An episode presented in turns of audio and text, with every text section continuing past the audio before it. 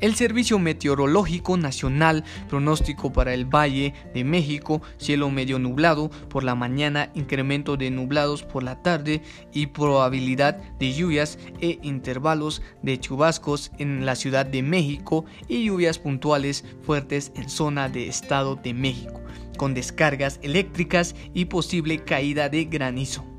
Agregó que se presentará viento del este y noroeste de 10 a 20 km por hora con racha de 40 km por hora.